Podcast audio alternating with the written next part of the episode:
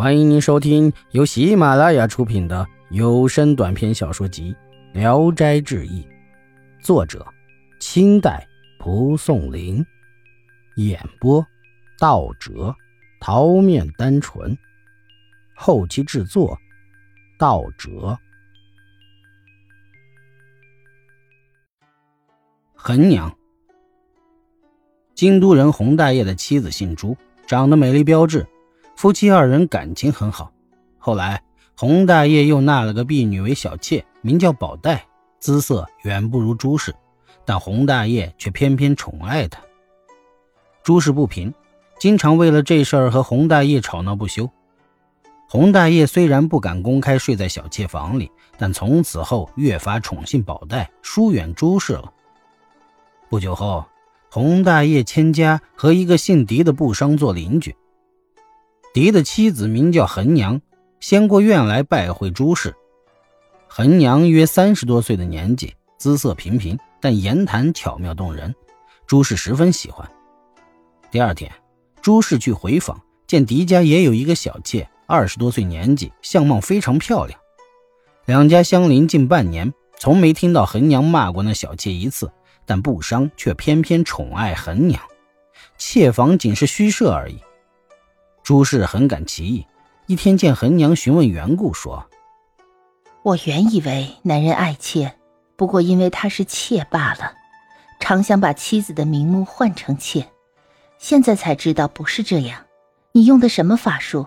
如能传授，我愿给你当弟子。”恒娘笑着说：“嗨，是你自己疏远了他，怎能怨男人呢？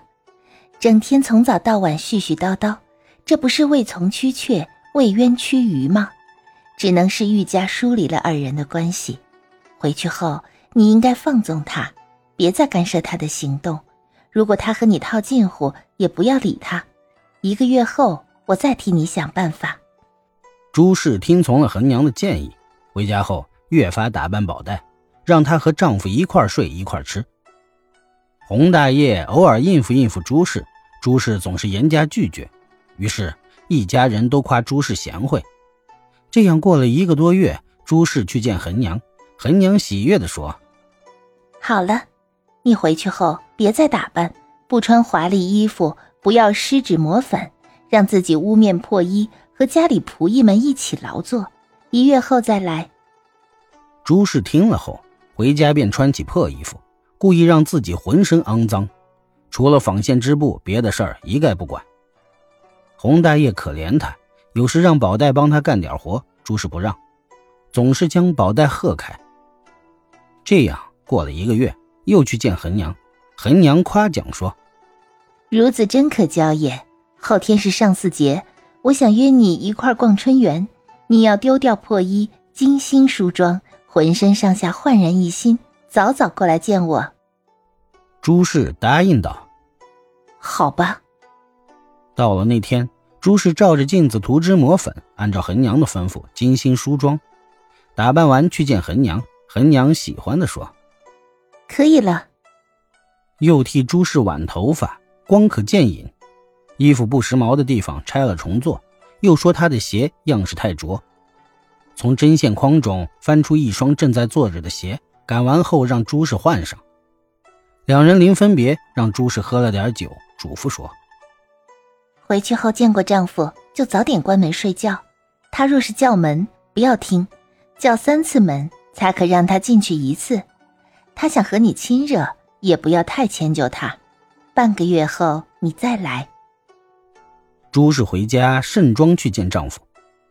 洪大爷一见，露出非常惊异的样子，上上下下的凝目打量，有说有笑，不像平时。朱氏略微讲了讲游园的情况，便手托香腮，做出一副疲惫的样子。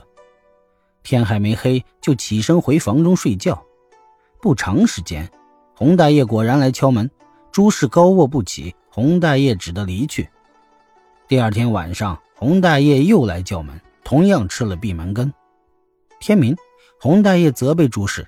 朱氏说：“日头刚一偏西，洪大爷就赖在朱氏房中不走。”天黑了，二人灭烛上床，极尽欢爱，犹如新婚。又约下夜再相会。